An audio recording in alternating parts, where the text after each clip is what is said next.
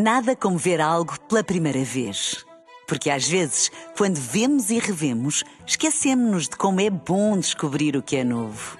Agora imagine que viu o mundo sempre como se fosse a primeira vez. Zais. Veja como se fosse a primeira vez.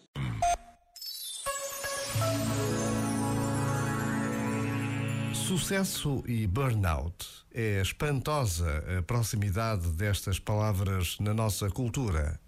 Aplaudimos pessoas que alcançam a pulso o dito sucesso, mas depois vimos a saber que falharam redondamente nos bastidores. Para conquistar o que é admirável, comprometeram seriamente a própria saúde física, mental, espiritual, relacional.